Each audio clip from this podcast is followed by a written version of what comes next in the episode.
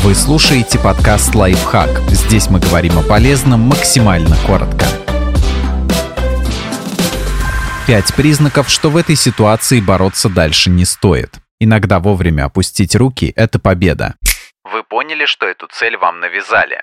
Всегда хочется верить, что это люди вокруг подвержены чужому влиянию, а мы-то с вами осознанные и все про себя понимаем. Но если вы вдруг осознали, что цель вам навязали, нормально от нее отказаться и начать все снова, только уже двигаться в том направлении, которое выбрали вы.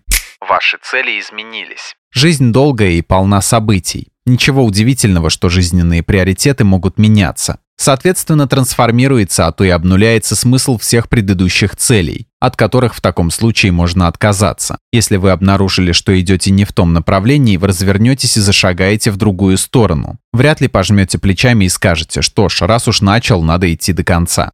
Цель не оправдывает средства. Если вы не из тех, кто считает, что результат можно получать любой ценой, то нормально отказаться от цели, если требуется слишком много. Возможно, в этом кроется даже большая сила, чем в том, чтобы идти до последнего.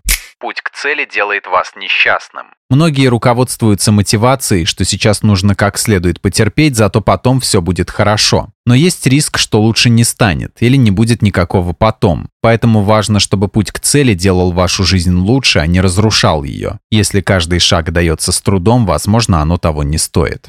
Вы не верите, что все получится. Мотивация крайне важна для достижения любой цели. Если вы продолжаете бороться, но уже не верите в успех, в глубине души вы уже сдались. Так что нет смысла продолжать подстегивать мертвую лошадь. Просто слезьте с нее. Подписывайтесь на подкаст «Лайфхак» на всех удобных платформах, ставьте ему лайки и звездочки, оставляйте комментарии. Услышимся!